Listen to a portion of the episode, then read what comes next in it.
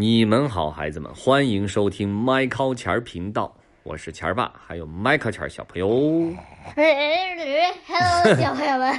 想睡着了是吧？嗯，今天咱们讲成语啊，今天这个成语的名字叫“董狐之笔”。董狐是谁？呃，董狐是一个人，董狐的笔。嗯啊，咱们听一听吧，好吧，。好。在春秋时期的晋国呀，那时候年轻的晋灵公继承了王位，成为晋国的国君。晋灵公啊，不愿意专心思考国家大事，也不肯听大臣们的那些建议，他脾气坏极了，也很不讲道理。因为觉得厨师给他做的饭菜不好吃，就下令处死了厨师，啊，太残忍了吧？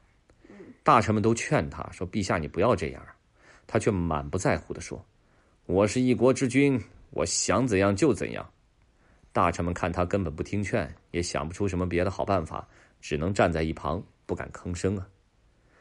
晋灵公啊，有一个相国，就丞相叫赵盾。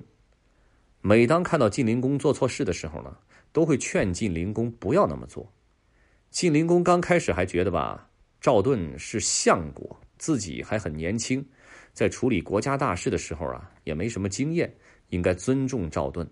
但时间一长啊，晋灵公可就不耐烦了，孩子们，他对赵盾说：“你跟我说的那些道理，寡人都懂，你就不要再多说了。”赵盾还要继续劝谏，晋灵公干脆起身离开，不理赵盾了。赵盾的心中很苦恼啊，晋灵公做了很多错事，已经引起了很多的人不满，再这样下去，他就成一昏君暴君了，还不知道要闯出什么大祸来。而晋灵公呢，一点也没有觉得自己需要悔改，反而觉得赵盾管得太宽了，还经常当着别人的面批评自己，太不给自己这个国君面子了。所以呢，晋灵公就派人去谋害赵盾。赵盾发觉呀，晋灵公派人来谋害自己，就想办法偷偷的逃出了都城，躲到其他的地方去了。话说啊，赵盾有一个兄弟叫赵川，他跟很多人一样，早就觉得晋灵公不是一个好国君。有一天啊，他趁晋灵公喝醉了酒，他悄悄的派人把晋灵公给杀死了，刺杀了国君啊。很多大臣都觉得晋灵公不是一个好国君，所以也不觉得特别悲伤，也不觉得应该惩罚赵川。赵盾听说了这个消息，就日夜兼程回到都城，全力辅佐新继承王位的叫晋成公，把国家大事治理的井井有条。咱们下面就说到这位董狐了啊，董狐之笔不是吗？嗯，董狐出来了，他是干嘛呢？他是负责记录史实的大臣。他古代都有大臣记录国家每天发生的大事，记录历史，知道吗？嗯啊，他在记录这件事情事情的时候写到啊，赵盾杀死了君王。赵盾啊就看到了这董狐的记录，吓了他一大跳，急忙对董狐说：“不对不对，君王非是我杀死的，你记录错了。”董狐却说：“你是一国之相，虽然国君被杀时你不在都城，但是你并没有离开晋国的国境。而且，当你得知这个消息，回到都城以后，没有将凶手抓住严惩，根据礼法，难道不该由你来承担杀死君王的罪名吗？什么意思呢？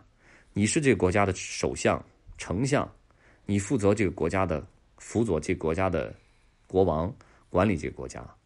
国王被杀死了，你虽然没有没有在那个皇宫里，对吧？没有在都城，但是你你你没有逃出晋国呀。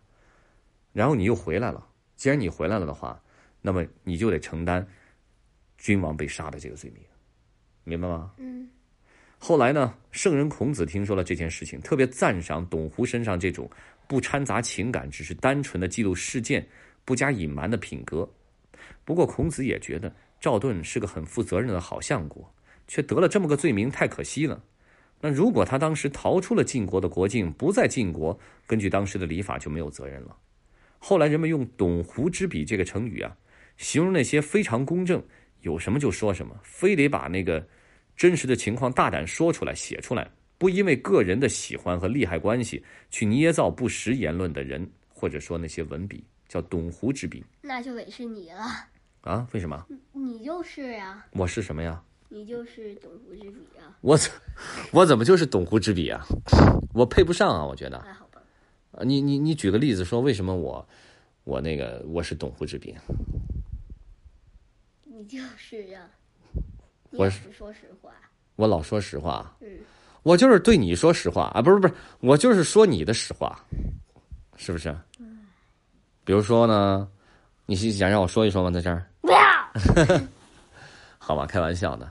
我希望能做董狐之笔，就是不计较那些什么利害关系，得不得罪人，把真实的情况说出来，是吧？嗯我也希望你们这样做，好吗，孩子们？嗯嗯，嗯你理解了吗？董狐之笔什么意思啊？嗯，就是一个人不管是怎么怎么回事，都说真相。都把真相记录下来说出来，而不怕得罪人，嗯是吗？嗯你会这样吗？嗯，也许吧。为什么是也许啊？你回答我，为什么是也许？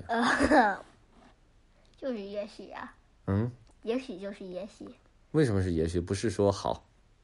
也许就是也许就是也许。我知道了，因为麦克尔·长大了，他看到了，可能看到了一些事情，是吧？他觉得这样有可能会很难，是吗？